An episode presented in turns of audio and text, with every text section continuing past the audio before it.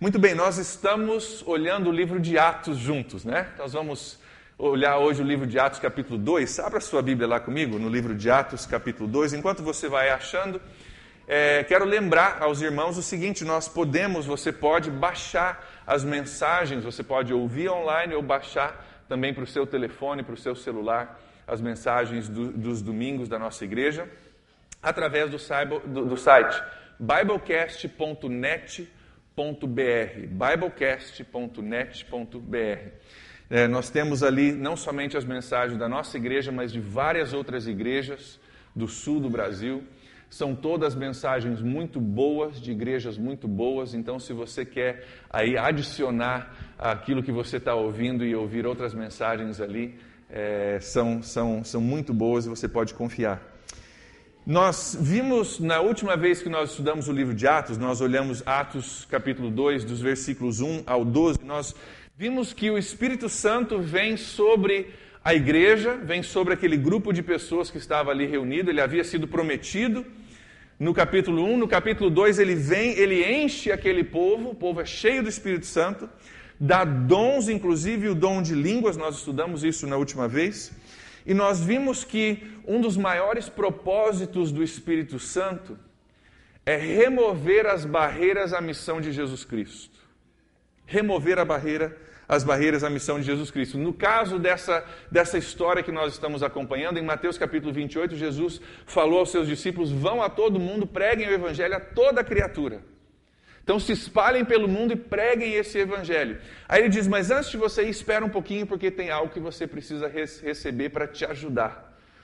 E nós vemos que o que aconteceu ali naquele naquele primeiro, na primeira parte do capítulo 2 é que existiam em Jerusalém ali pessoas de todo lugar do mundo, porque existia uma festa religiosa chamada Pentecostes que estava acontecendo. Então, pessoas de todo mundo vieram para Jerusalém para celebrar isso. Em meio àquele momento, o Espírito Santo vem, enche aquelas pessoas e eles começam a falar em línguas e cada pessoa de cada lugar do mundo que estava ali ouvia eles declarando as grandezas de Deus de uma forma que eles podiam entender. E nós olhamos que esse dom havia sido dado pelo Espírito Santo para a pregação do Evangelho, para essa missão de Jesus Cristo. Foi um dom sobrenatural de Deus para que a missão de Jesus Cristo pudesse ser cumprida. Nós olhamos que se não fosse essa situação, esses discípulos teriam que ir para essas partes do mundo, aprender a língua, estudar, tentar é, é, poder comunicar o Evangelho. O Espírito Santo vem em um momento, remove aquela barreira e lança esse projeto de evangelização por todo o mundo. Então o Espírito Santo vem e ele rompe barreiras à pregação do Evangelho. Nós vimos que os homens que ouviram esse Evangelho sendo pregado, ouviram essas grandezas de Deus sendo pregado, fazem uma pergunta. No final do, cap... do versículo 12, eles terminam com uma pergunta dizendo: O que significa isso? Essas pessoas que são aqui dessa região, cada um está falando das grandezas de Deus numa língua diferente e a gente entende eles perfeitamente, como se fossem do nosso país, do nosso povo. O que significa isso? E hoje nós vamos continuar essa história. Nós vamos continuar no capítulo 2, dos versículos 14 ao 41. Nós vamos ver a resposta que Pedro dá a essa pergunta. Eles perguntam: o que significa isso? O que está acontecendo? Isso não é normal, isso não é comum, isso não é o que nós esperávamos, nós nunca vimos isso. O que, que está acontecendo? Nós vamos ver que Pedro tem uma resposta para eles. É uma resposta importante para nós também nessa manhã. Nós vamos olhar do, do, do versículo 14 ao versículo 41. E sendo tanta coisa para a gente olhar, nós vamos não ler, mas nós vamos assistir. Então dá uma olhadinha aqui na tela para a gente assistir esse vídeo junto. Você pode acompanhar ali os versículos que vão estar aparecendo na tela também. Dá uma olhadinha aqui. Então Pedro levantou-se com os onze e, em alta voz, dirigiu-se à multidão: Homens da Judeia e todos os que vivem em Jerusalém, deixe-me explicar-lhes isto. Ouçam com atenção o que lhes direi. Estes homens não estão bêbados, como vocês supõem. Esta é ainda a terceira hora do dia. Pelo contrário, isto é o que foi predito pelo profeta Joel. Nos últimos dias, diz Deus, derramarei o meu espírito sobre todos os povos. Os seus filhos e as suas filhas profetizarão. Os jovens terão visões. Os velhos terão sonhos. Sobre os meus servos e as minhas servas derramarei o meu espírito naqueles dias, e eles profetizarão. Mostrarei maravilhas em cima no céu e sinais embaixo na terra: sangue, fogo e nuvens de fumaça. O sol se tornará em trevas e a lua em sangue, antes que venha o grande e glorioso dia do Senhor. E todo aquele que invocar o nome do Senhor será salvo. Israelitas, ouçam estas palavras. Jesus de Nazaré foi aprovado por Deus diante de vocês por meio de milagres, maravilhas e sinais que Deus fez entre vocês por intermédio dele, como vocês mesmos sabem. Este homem lhes foi entregue por propósito determinado e pré-conhecimento de Deus. E vocês, com a ajuda de homens perversos, o mataram pregando-o na cruz. Mas Deus o ressuscitou dos mortos, rompendo os laços da morte. Porque era impossível que a morte o retivesse. A respeito dele, disse Davi: Eu sempre vi o Senhor diante de mim, porque ele está à minha direita. Não serei abalado. Por isso meu coração está alegre e a minha língua se regozija. Meu corpo também permanecerá em esperança, porque tu não me abandonarás no sepulcro, e nem permitirás que o teu santo sofra decomposição. Tu me fizestes conhecer os caminhos da vida, e me encherás de alegria na tua presença. Irmãos, posso dizer-lhes que o patriarca Davi morreu e foi sepultado, e o seu túmulo está entre nós até o dia de hoje.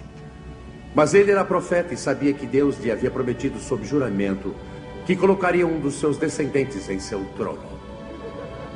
Prevendo isto, falou da ressurreição do Cristo, que não foi abandonado no sepulcro e cujo corpo não sofreu decomposição.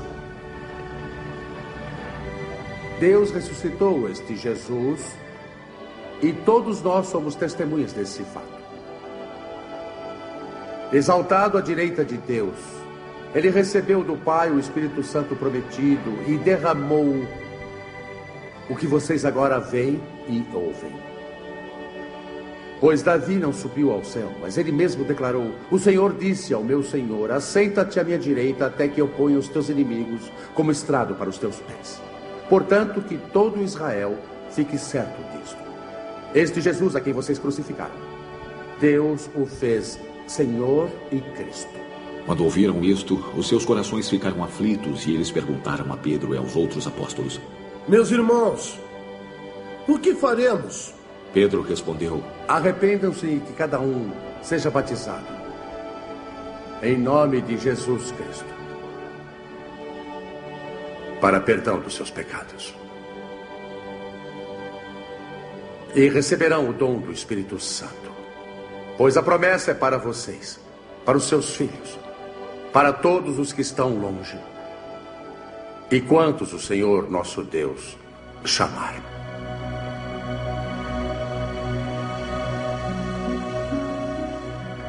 Com muitas outras palavras, os advertia e insistia com eles: Salvem-se desta geração corrompida. Ah, os que aceitaram a sua mensagem foram batizados. E naquele dia houve um acréscimo de cerca de 3 mil pessoas.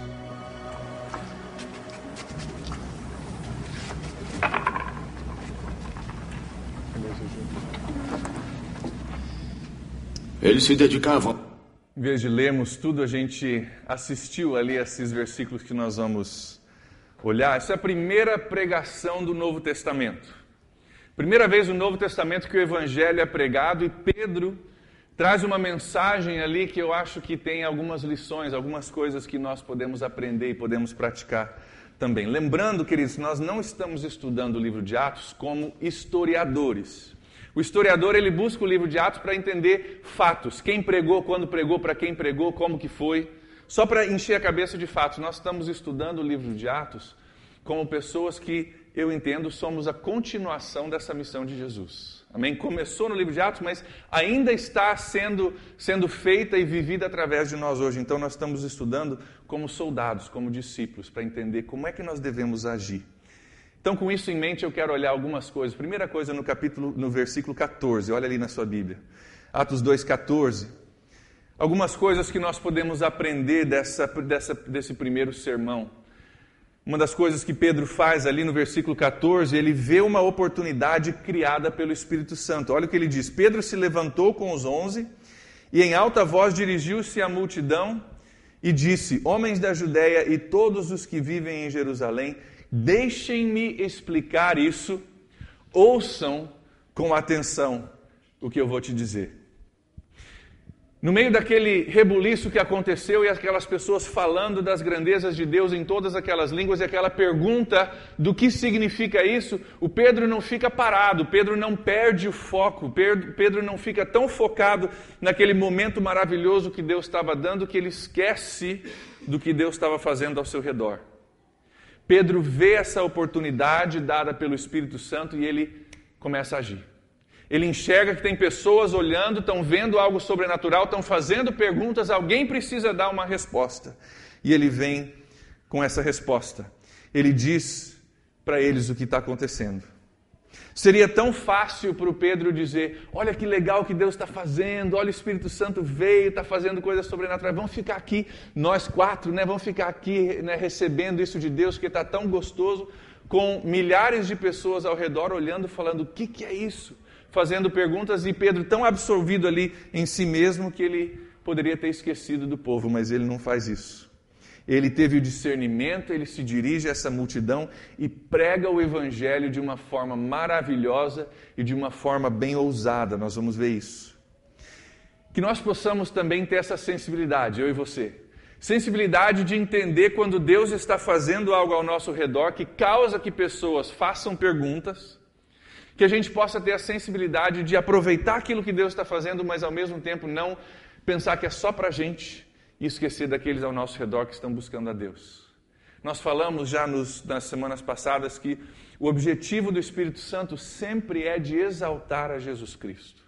Sempre é o objetivo do Espírito Santo. Quando ele move, quando ele faz algo, quando ele dá dons sobrenaturais, é sempre para o propósito de exaltar a Jesus Cristo. O que a gente não pode fazer é ficar tão focado no Espírito Santo e no dom, e está tão gostoso e está tão bom que a gente esquece de exaltar a Jesus Cristo em meio àquilo. Pedro entendia isso. E ele começa a exaltar Cristo pregando essa palavra ousada e bem maravilhosa. Então, que eu e você, no seu trabalho, na sua escola, na sua rua, que a gente possa ter discernimento daquilo que Deus está fazendo, das perguntas que as pessoas estão fazendo com relação a Deus, dessas portas que se abrem nas nossas vidas para a gente também poder pregar o Evangelho. Amém? O Alexandre e a equipe dele estão preparando aí para a nossa igreja um projeto de evangelização para o ano que vem. A partir de janeiro e indo até o mês de junho, os primeiros seis meses do ano que vem, nós vamos ter um projeto para a nossa igreja, um projeto ousado, é um projeto que vai de encontro a muitas necessidades aí da nossa cidade e é um projeto para todos nós como igreja.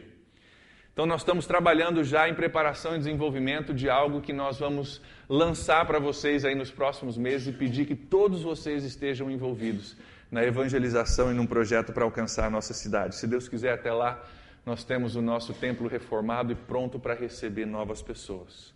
Então, que nós possamos ver essas portas abertas, tanto como igreja quanto você como indivíduo, aí onde você está, onde Deus te colocou, para a gente fazer o máximo, aproveitar ao máximo isso que, de, que essas portas que Deus abre. Então Pedro vê essa oportunidade criada pelo Espírito Santo e daí ele, ele diz a verdade. Eles estão perguntando o que significa isso. Pedro diz a verdade e ele diz a verdade em amor. É um equilíbrio muito importante que Jesus, inclusive, se refere a isso. Jesus fala, diga a verdade com amor. Olha o que ele diz ali no versículo 15. Versículo 15 de Atos, capítulo 2. Ele diz: Esses homens não estão bêbados como vocês supõem. Não é isso. Ainda são nove horas da manhã. Ao contrário, isso é o que foi predito pelo profeta Joel, a vinda do Espírito Santo. Olha o versículo 22. Ele continua dizendo: Israelitas, ouçam essas palavras. Jesus de Nazaré foi aprovado por Deus diante de vocês por meio de milagres, maravilhas e sinais que Deus fez é, entre, entre vocês por intermédio dele. Como vocês mesmos sabem, olha o versículo 23. Esse homem foi entregue por propósito determinado e pré-conhecimento de Deus, e vocês, com a ajuda de homens perversos, o mataram, pregando-o na cruz. 24. Mas Deus o ressuscitou dos mortos, rompendo os laços da morte, porque era impossível que a morte o retivesse. E olha por último o versículo 36. 36. Olha o que ele diz. Portanto, que todo Israel fique certo disto. Esse Jesus a quem vocês crucificaram, Deus o fez Senhor e Cristo. Nós vemos que em meio a essa pregação do Evangelho que Pedro faz, ele diz a verdade, ele não esconde a verdade. Ele diz: vocês crucificaram esse Jesus. E esse Jesus que vocês crucificaram, Deus o fez Senhor e Cristo. É um equilíbrio fantástico que a gente vê aqui nessa pregação de Jesus, e é um equilíbrio que eu e você temos que ter. Essa pregação de Pedro. Eu e você temos que ter esse equilíbrio para a gente ser tão eficaz quando Pedro foi. Ele diz, por um lado, vocês, no versículo 23, vocês, com a ajuda de homens perversos, mataram Jesus. Ele não chega dizendo, não, não, eu entendo que você não sabia, que foi mal, né? Eu entendo, a gente nem sempre. Ele não falou nada disso. Mas ele disse: vocês, com a ajuda de homens perversos, crucificaram a Jesus Cristo. Ele expõe esse problema, e queridos, é importante para nós, é importante para você, à medida que você busca ser testemunha de Cristo, à medida que eu busco ser testemunha de Cristo, nunca tenha medo de falar a verdade. Nunca tenha medo de expor o problema humano que nós chamamos de pecado. Nunca tenha problema de fazer isso. Afinal, se nós não temos problema, nós não precisamos de solução. Não é verdade? Se a gente remove o problema e não fala a verdade, nós não precisamos de solução. Se não existe pecado, não é necessário perdão. Se não é necessário perdão, não precisamos de Salvador. Se não precisamos de Salvador, não precisamos de Jesus Cristo. Então, o que começa às vezes tentando não falar a verdade, muito, não, não tentando ser muito duro, a gente, se a gente não cuidar, a gente acaba removendo Jesus Cristo da equação. Sem problema não precisa de salvação. Sem pecado não precisa de Salvador. Mas nós sabemos que nós precisamos de Jesus Cristo, porque existe problema, existe pecado. Um teólogo e, e pastor americano chamado John Piper, um dos grandes teólogos batistas, inclusive, Diz que antes da gente convidar alguém para a salvação, nós temos que convencê-los que eles estão perdidos. Senão a gente prega o Evangelho, fala das maravilhas, da grandeza, da bondade, do amor de, de Deus, e eles falam: ah, legal. De repente eu adiciono Deus aí à minha vida, porque afinal Ele é amoroso, Ele é bondoso, legal, tô, tô dentro. Mas a gente esquece de falar que o propósito inicial e principal de Jesus Cristo é vir para resolver um problema que nós temos, chamado pecado e resolver um problema que nós temos chamado eternidade. E sem isso a gente prega um Deus bonzinho, um Deus amoroso, um Deus que é legal, mas não é um Deus que é a solução para um problema eterno que eu e você temos. Hoje é, já existe um pouco essa pressão no Brasil, né? não está ainda tão fortemente quanto vai, quanto vai se tornar. Mas essa pressão de não, não fala de pecado, não fala de, de, de céu e inferno, dessas coisas. Vamos, vamos falar um pouco mais levemente sobre isso.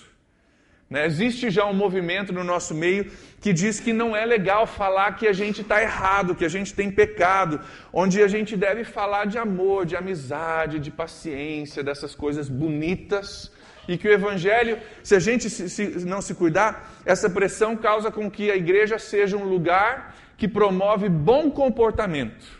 Que você seja paciente, amoroso, bondoso. Mas, queridos, a igreja é principalmente um lugar que fala sobre pecado, sim, e salvação, sim, e Jesus Cristo. Nós não podemos, não podemos perder isso de mente, da nossa mente. Um evangelho que, se a gente se, não se cuidar, tem uma pressão hoje para pregar um evangelho que na realidade é um evangelho falso, porque ele retira a necessidade de um Salvador. E sem Salvador não é evangelho nenhum. Inclusive, tem um pastor americano, muito conhecido, se tornou infelizmente mais conhecido ainda através disso, lançou um livro recentemente é, negando que exista inferno. E o título do livro que ele usou é o seguinte: O amor vence. Bonito, né? Parece tão legal. Pá, no final, cara, o amor vence. Fica tudo legal, não se preocupe, porque o amor vence. Parece tão romântico, parece tão interessante, parece até se a gente não se cuidar, tão certo. Mas vai completamente contra tudo aquilo que a Bíblia diz. Ele diz e ele expõe ali que ele crê que existe um julgamento, que vai existir ali um sofrimento, mas esse sofrimento é só por um período de tempo e depois as pessoas cessam de existir, como se desaparecesse. Puf, foi embora, parou de existir porque afinal de Deus, Deus é um Deus, afinal de contas, Deus é um Deus amoroso, e como é que um Deus amoroso poderia fazer isso com as pessoas? E o que a gente acaba fazendo, a gente reescreve a Bíblia, reescreve o Evangelho para fazer com que caiba na minha percepção da pessoa de Deus. Então, eu não gostei ali do que a Bíblia disse, não gostei do que Deus disse, então eu vou reinterpretar para que seja mais confortável para mim, no meu coração. Queridos, isso não é Evangelho, isso não é palavra de Deus. Então, Pedro não tem medo. Pedro chega e ele fala do Evangelho. Ele, ele tem cuidado para é, para pôr ali a necessidade de Jesus Cristo. Nós temos que ter cuidado com isso, porque nas nossas universidades, nas nossas faculdades, esse evangelho de bondade já está sendo pregado. Pai, mãe, se o seu filho está no cursinho, está na universidade, ele já foi pregado, já foi pregado para ela esse evangelho. E logo esse evangelho vai estar tá aí emaranhado no nosso meio. E queridos, eu e você, nós vamos ter que tomar uma decisão. Como é que nós vamos agir em meio a essa pressão que já está no nosso meio e está vindo mais ainda? Como é que você vai agir? Como é que eu vou agir? O que, que você vai falar? O que, que você não vai falar? É uma decisão que nós temos que tomar. Nós vamos reescrever a Bíblia ou nós vamos simplesmente falar o que a Bíblia diz, independente daquilo ser legal ou não? Que essa igreja, que a nossa igreja, seja sempre uma igreja que prega o Evangelho puro e sem mistura. Amém? Que essa igreja faça isso. Uma das suas responsabilidades para comigo, para com essa igreja, é acompanhar o que eu estou te falando, olhar na Bíblia o que eu estou te falando e se não bateu, fala comigo. Essa é uma das suas responsabilidades, para que a gente sempre pregue aqui o evangelho puro e sem mistura. Olha o versículo 36 de novo. Versículo 36. Pedro diz: "Portanto, fiquem claros disso, fiquem certos disso que esse Jesus que vocês crucificaram falou na lata Deus fez dele Cristo e Senhor. Pedro não esconde nada. Nunca tenha medo, querido. Nunca tenha medo de esconder a verdade. Nunca tenha medo, aliás, de falar a verdade. Nunca esconda a verdade. Nunca tenha medo de falar ela. Como eh, nunca tenha medo de dizer que Jesus Cristo é a solução para a nossa vida. Nós temos um problema, sim. Se chama pecado. É Jesus quem salva e só Ele que salva. Amém? Agora vamos olhar um equilíbrio importante também. Pedro expõe o problema, mas se ele parasse por ali, simplesmente expondo o problema, vocês crucificaram a Jesus Cristo, se ele parasse por ali, estaria errado. Mas nós vemos que Pedro traz um equilíbrio no versículo 38. Dá uma olhadinha ali no versículo 38. Pedro equilibra essa verdade que ele fala claramente com amor também. Ele, ele convida essas pessoas que estão ouvindo ele a também receberem a Deus e o perdão e o Espírito Santo. Olha o versículo 38 e 39. Pedro respondeu: Arrependam-se vocês e sejam batizados em nome de Jesus Cristo para o perdão dos seus pecados e recebam o dom do Espírito Santo, porque essa promessa é para vocês, para os seus filhos e para todos que estão longe, para todos quanto o Senhor nosso Deus chamar. Queridos, esse evangelho é muito importante. Por um lado, nós temos que falar a verdade bíblica, por outro lado, nós temos que equilibrar essa verdade com amor. Nós temos que ter esse equilíbrio de não ter medo de falar a verdade, mas em meio ao falar a verdade, nós temos que fazer isso com amor. Nós nunca devemos detonar as pessoas com a palavra de Deus e deixá-las ali sem solução. Expor o problema sem dar a solução não é evangelho. Expor o problema e falar agora vocês mataram Jesus, se vira negada, não ajuda ninguém, né? Não ajuda ninguém. Sempre a nossa proclamação do Evangelho deve ser com verdade, mas com o desejo de trazer redenção, salvação, reconciliação a Deus. Então, existe, por um lado, o pecado de pregar um evangelho que nega o pecado, e existe, por outro lado, o perigo de pregar um evangelho que é orgulhoso. Um evangelho que diz: Eu sigo a Jesus, você não segue, eu entendo, você não entende, não entende, eu estou na igreja, você não está. E é como se a gente fechasse as portas para aquelas pessoas. Só vou te dizer que você é pecador, não vou te dar solução. E se torna um evangelho orgulhoso. Queridos, há um problema em qualquer igreja, há, uma, há uma, um problema, não, uma tentação em qualquer igreja da gente se tornar orgulhoso. da gente se tornar um clubinho de pessoas salvas que expõem aos outros que eles não são salvos, mas também não chama eles para fazer parte daquilo que nós fazemos parte. E se torna um evangelho do nariz erguido, onde a gente entra na igreja como se nós fôssemos melhores, como se nós fôssemos superiores, sem preocupação nenhuma com aquele que está lá fora, que está perdido. Isso também não é evangelho nenhum. A palavra evangelho significa, significa boas notícias. A palavra evangelho significa boa notícia. Se o nosso evangelho não negar o pecado, mas também não for boa notícia, não vai, não vai adiantar muito. Nosso evangelho tem que ser boa notícia para aquele que está longe, tem que ser boa notícia, que tem salvação, tem redenção, tem vida eterna para aqueles que estão no nosso meio. Olha o versículo 40 versículo 40 de Atos, capítulo 2. Pedro diz ali, a Bíblia diz ali que Pedro, com muitas outras palavras, o advertia e insistia com eles. Olha ali o que ele dizia: salvem-se dessa geração corrompida. A atitude de Pedro não foi de dizer vocês o crucificaram, agora não tem mais solução, mas ele insistia com eles. É verdade que ele é, ele é Senhor? É verdade que existe pecado? É verdade que salvação é só através de Jesus Cristo? É. Então, por favor, aceitem Jesus Cristo. Por favor, entreguem sua vida para Jesus Cristo. Existia a exposição da verdade, ao mesmo tempo um chamado em amor para fazer parte daquilo que Deus estava fazendo. Que Deus nos ajude a caminhar com sabedoria nesse sentido. A pregar o evangelho puro e sem mistura, mas sempre com uma atitude de amor uma atitude de reconciliar, uma atitude de abraçar aquelas pessoas que estão ao nosso redor.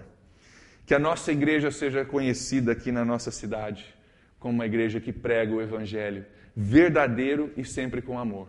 Amém? Que nós sejamos ali no seu bairro, na sua escola, onde você se encontra, uma pessoa que fala a verdade pura e simples, mas sempre com o desejo de redimir e de amar. Como é que nós podemos fazer isso? Como é que nós fazemos isso no nosso dia a dia? Eu creio que nós só podemos fazer isso através do poder do Espírito Santo na nossa vida.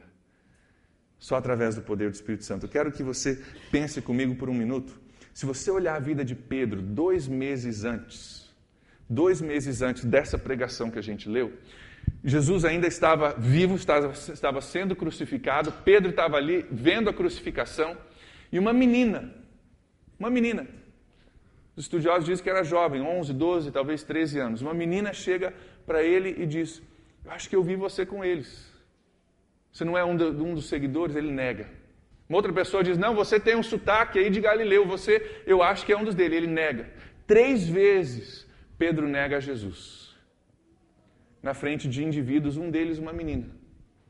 Pedro tem medo de, de falar a verdade, tem medo de expor quem ele é, ele nega Jesus, nós conhecemos bem a história. Agora, dois meses depois, Pedro prega o Evangelho de forma clara, verdadeira, chamando de pecado o que é pecado, chamando de Deus aquele que é Deus, Jesus Cristo, na lata, e faz isso muito, muito bem. Qual é a diferença entre um episódio e o outro? Eu creio que a grande, o grande diferencial é o poder do Espírito Santo na vida do Pedro que tirou dele aquele medo, aquele temor e colocou nele uma ousadia divina para poder pregar. E agora, nessa mesma cidade onde ele negou Jesus, em Jerusalém, ele fala diante de muitas pessoas, prega maravilhosamente, não somente se identificando como um seguidor de Jesus Cristo, mas dizendo que Jesus é filho de Deus e que eles devem entregar sua vida para Jesus. Uma pregação bem ousada e bem diferente daquela que Pedro havia uh, tido a oportunidade de dizer e não disse antes. O Espírito Santo vem sobre a vida de Pedro e dá essa ousadia para testemunhar, que nós possamos ser cheios do Espírito Santo para proclamar um evangelho verdadeiro e cheio de amor. Um evangelho que não esconde a verdade, mas um evangelho sempre que convida pessoas a fazerem parte daquilo que Deus está fazendo no nosso meio. Queridos, quando a gente prega a verdade em amor, pessoas que não conhecem a Jesus, através do Espírito Santo, elas vêm a receber Jesus e receber salvação. Quando nós falamos a verdade em amor através do Espírito Santo, do poder do Espírito Santo, pessoas que já conhecem a Jesus se tornam mais parecidas com Jesus. Eu e você. Quando nós falamos a verdade em amor pelo poder do Espírito Santo, a missão que Jesus começou no livro de Atos e continua realizando através de nós hoje é cumprida. Nós vemos isso acontecer na pregação de Pedro. Olha o versículo 41 comigo. Versículo 41, nós vemos essa missão de Jesus realizada de uma forma sobrenatural. Versículo 41 diz que os, os que aceitaram a mensagem foram batizados. E naquele dia houve um acréscimo de cerca de 3 mil pessoas. Numa pregação, num momento, 3 mil pessoas aceitaram Jesus. O que me diz que Pedro estava pregando agora, cheio do Espírito, a pelo menos 3 mil pessoas, fora os que não aceitaram. Então, uma pessoa que tinha medo de admitir diante de uma menina, agora prega para milhares de pessoas e ali 3 mil pessoas recebem a Jesus Cristo. Por quê? porque cheio do Espírito Santo, ele falou a verdade e falou em amor. Que nós possamos ser esse tipo de pessoas, esse tipo de seguidor de Jesus Cristo, que fala a verdade em amor. O Evangelho é pregado, as pessoas se arrependem, são batizadas nessa história. Aliás, nós temos batismo aí semana que vem, domingo que vem. Você que está no nosso meio e não se batizou ainda e gostaria de fazer isso, fale comigo recebem a salvação, são batizadas e 3 mil pessoas são acrescentadas à família de Cristo. É uma loucura o que acontece aqui. A gente pensa que o dom de línguas e a vinda do Espírito Santo que a gente estudou da última vez é uma coisa tão sobrenatural e tão milagrosa, mas tão, tanto quanto é aquilo, é essa pregação. Também é tão sobrenatural quanto 3 mil pessoas em um momento recebem a Jesus Cristo, são batizadas e são adicionadas à igreja. Uma coisa absolutamente sobrenatural e incrível. A minha oração é que nós possamos ter esse equilíbrio. A minha oração é que nós possamos continuar a ser ousados em meio à pressão que já está vindo ou já está aí em você de não dizer a verdade. Nós possamos ser sempre ousados, mas sempre com amor, nunca com orgulho, nunca com, com o nariz empinado, mas dizendo: olha, realmente, nós somos uma das melhores é, as melhores ilustrações que eu já vi para a pregação do Evangelho a gente entender que nós somos todos mendigos que descobrimos onde tem pão. E o nosso trabalho aí é achar outros mendigos e dizer onde é que está o pão. Mas que nós não, não nos esqueçamos que nós somos mendigos, éramos mendigos antes de conhecer a Jesus Cristo. Nós simplesmente encontramos pão. Nosso trabalho agora é de, de proclamar onde é que está esse pão da vida. Né? Que nunca façamos isso com uma atitude de superioridade, mas sempre com humildade. E que Deus possa nos usar para multiplicar os seguidores de Jesus Cristo no nosso meio. Amém? Nós vamos tomar ceia nessa manhã. Eu acho que é muito apropriado a gente fazer isso em meio a essa palavra sobre o Evangelho de Jesus Cristo, em meio a essa palavra sobre a verdade da pessoa de Jesus, da salvação de Jesus.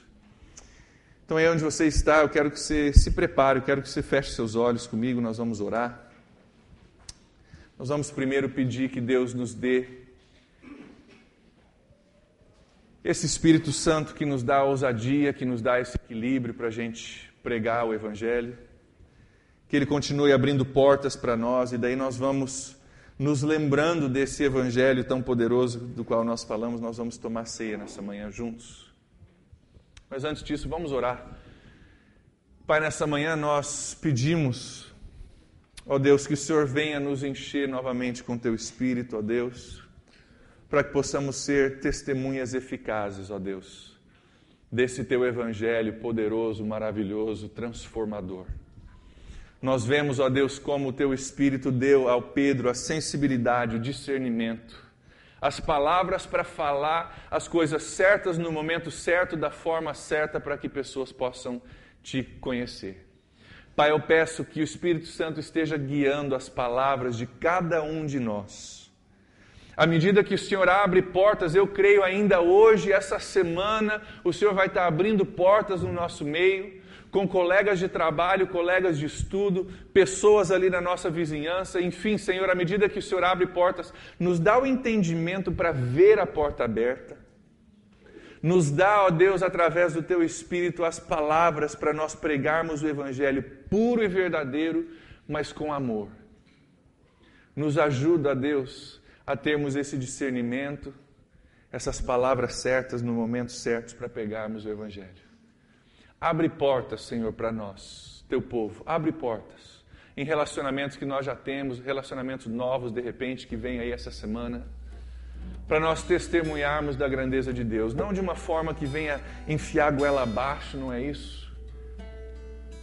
Mas uma forma que fala abertamente, claramente da pessoa de Jesus Cristo e os convida a se arrependerem, a buscarem a Deus, salvação, nova vida, vida eterna através dele.